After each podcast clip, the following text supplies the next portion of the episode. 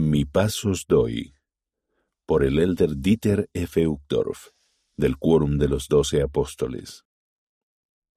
Las mismas palabras que dirigió al mar de Galilea aquella tempestuosa noche, Jesús nos las dice durante las tempestades de nuestra vida.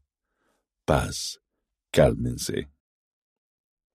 Para mi familia y para mí, el frío invierno de 1944 fue una época de temor e incertidumbre, ya que mi padre estaba muy lejos, en el frente occidental, a mi madre se le hacía difícil mantener a sus cuatro hijos alimentados y abrigados mientras la guerra amenazaba nuestro hogar en Checoslovaquia. El peligro se acercaba cada día más. Finalmente mi madre decidió huir a la casa de sus padres en el este de Alemania. De alguna manera logró que todos abordáramos uno de los últimos trenes de refugiados que se dirigían hacia el oeste. Las explosiones cercanas, las caras de preocupación y los estómagos vacíos nos recordaban a todos en el tren que viajábamos por una zona de guerra. Una noche, después de que el tren se hubo detenido para aprovisionarse, mi madre bajó deprisa para buscar alimentos. Cuando regresó, para su horror, el tren que llevaba a sus hijos se había ido. Llena de preocupación acudió a Dios en oración, desesperada, y luego frenéticamente comenzó a buscar en la oscura estación de trenes. Corrió de una vía a otra y de un tren a otro. Sabía que si el tren partía antes de que lo encontrara, tal vez nunca nos volvería a ver. Las tempestades de nuestra vida. Durante el ministerio terrenal del Salvador, sus discípulos aprendieron que Él podía calmar las tempestades de nuestra vida. Una noche, después de un día entero de enseñar junto al mar, el Señor sugirió que pasaran al otro lado del mar de Galilea. Después de haber partido, Jesús buscó un lugar para descansar en la barca y se quedó dormido. Enseguida el cielo se oscureció y se levantó una gran tempestad de viento y echaba las olas en la barca de tal manera que ya se anegaba. No sabemos cuánto tiempo lucharon los discípulos para mantener la barca a flote, pero ya no podían esperar más. Llenos de pánico exclamaron Maestro, ¿no tienes cuidado que perecemos? Todos nosotros afrontamos tempestades repentinas, en nuestra vida terrenal de dificultades y pruebas podemos sentirnos angustiados, desanimados y decepcionados. Sentimos pesar por nosotros mismos y por aquellos a quienes amamos. Nos preocupamos, tememos y a veces perdemos la esperanza. Durante esos momentos también podríamos clamar, Maestro, ¿no tienes cuidado que yo perezca? En mi juventud uno de mis himnos favoritos era Paz, cálmense. Me imaginaba a mí mismo en la barca mientras el mar se encrespaba. La parte crucial y más hermosa del himno continúa. Las olas y vientos oirán tu voz. Cálmense. Luego viene el importante mensaje.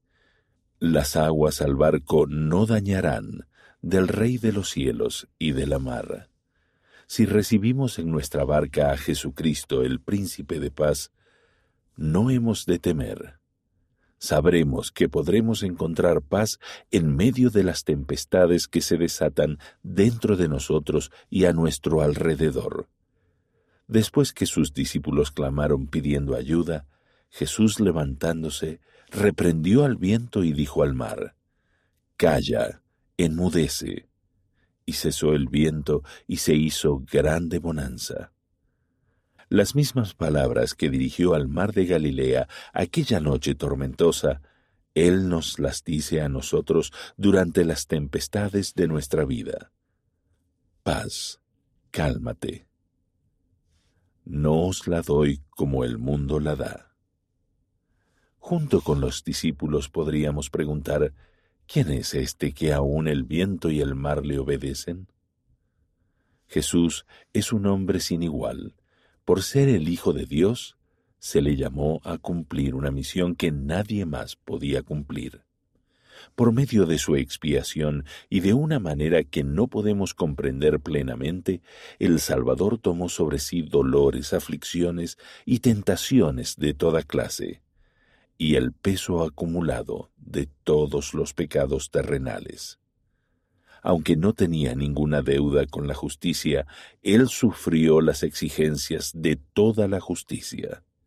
En palabras del presidente Boyka Packer, presidente del Quórum de los Doce Apóstoles, él no había cometido ningún mal. No obstante, la suma de toda la culpa, la tristeza y el pesar, el dolor y la humillación, todos los tormentos mentales, emocionales y físicos que el hombre ha conocido, todo lo sufrió él y venció todo ello. Alma profetizó que el Salvador tomaría sobre sí la muerte, para soltar las ligaduras de la muerte que sujetan a su pueblo, y sus debilidades tomaría él sobre sí, para que sus entrañas sean llenas de misericordia, según la carne, a fin de que según la carne sepa cómo socorrer a los de su pueblo, de acuerdo con las debilidades de ellos mediante la investidura divina que nació del agudo tormento y por amor a nosotros, Jesucristo pagó el precio a fin de redimirnos, fortalecernos y salvarnos. Es sólo por medio de la expiación que podemos encontrar la paz que tanto queremos y necesitamos en esta vida. Tal como el Salvador prometió, la paz os dejo, mi paz os doy. Yo nos la doy como el mundo la da. No se turbe vuestro corazón ni tenga miedo. Las sendas a la paz. Jesucristo, quien controla los elementos, también puede aligerar nuestras cargas. Él tiene poder para sanar a las personas y las naciones. Nos ha mostrado la senda a la paz verdadera, pues Él es el príncipe de paz. La paz que ofrece el Salvador podría transformar toda la existencia humana si los hijos de Dios lo permitieran. Su vida y enseñanzas nos ofrecen maneras de sentir su paz si nos tornamos a Él. Aprende de mí, dijo Él, y escucha mis palabras. Camina en la mansedumbre de mi espíritu, y en mí tendrás paz. Aprendemos de Él al elevar nuestras almas en oración, estudiar su vida y enseñanzas, y permanecer en lugares santos, entre ellos el templo. Asistan a la casa del Señor tan a menudo como les sea posible. El templo es un refugio apacible contra las crecientes tempestades de nuestros días. Mi querido amigo, el presidente Thomas S. Monson enseñó, al ir al templo, al recordar los convenios que allí hacemos, podremos soportar toda prueba y vencer cada tentación. El templo le brinda propósito a nuestras vidas. Trae paz a nuestras almas, no la paz que ofrecen los hombres, sino la paz que prometió el Hijo de Dios. Escuchamos sus palabras al prestar atención a sus enseñanzas de las Santas Escrituras y de sus profetas vivientes, al emular su ejemplo y al asistir a su iglesia, donde se nos hermana, enseña y nutre mediante la buena palabra de Dios.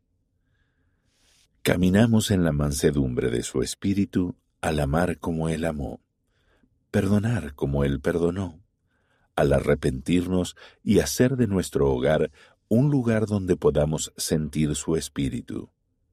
También caminamos en la mansedumbre de su espíritu al ayudar a los demás, servir a Dios con gozo y esforzarnos por llegar a ser pacíficos discípulos de Cristo. Estos pasos de fe y obras conducen a la rectitud, nos bendicen en nuestra travesía del discipulado y nos brindan paz y propósito duraderos. En mí tendréis paz. Hace muchos años, una noche, en una sombría estación de ferrocarril, mi madre afrontó una decisión. Podía sentarse y lamentar la tragedia de haber perdido a sus hijos, o podía poner su fe y esperanza en acción. Estoy agradecido de que su fe haya vencido su temor y que su esperanza haya vencido su desesperación. Finalmente, en una zona remota de la estación, encontró nuestro tren. Allí, por fin, nos reunimos. Esa noche y durante muchos días y noches tempestuosos por venir, el ejemplo de mi madre de poner la fe en acción nos sostuvo mientras esperábamos un futuro más prometedor y trabajábamos por él. Hoy en día, muchos de los hijos de Dios descubren que su tren también se ha movido. Sus esperanzas y sueños futuros se los han llevado la guerra, la pandemia y la pérdida de salud, de empleo, de oportunidades educativas y de seres queridos. Están desanimados, solos, desposeídos. Hermanos y hermanas, queridos amigos, vivimos en tiempos peligrosos.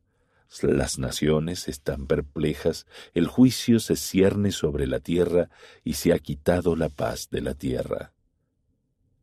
Pero la paz no tiene por qué arrebatársenos del corazón aunque tengamos que sufrir, afligirnos y esperar en el Señor. Gracias a Jesucristo y su expiación, nuestras oraciones serán contestadas, los tiempos le corresponden a Dios. Pero testifico que nuestros deseos rectos algún día se cumplirán y que todas las pérdidas se nos compensarán si utilizamos el divino don del arrepentimiento y nos mantenemos fieles. Seremos sanados, tanto física como espiritualmente. Compareceremos puros y santos ante el tribunal del juicio. Nos reuniremos con nuestros seres queridos en una gloriosa resurrección. Mientras tanto, ruego que recibamos consuelo y aliento al confiar en la promesa del Salvador. En mí tendréis paz.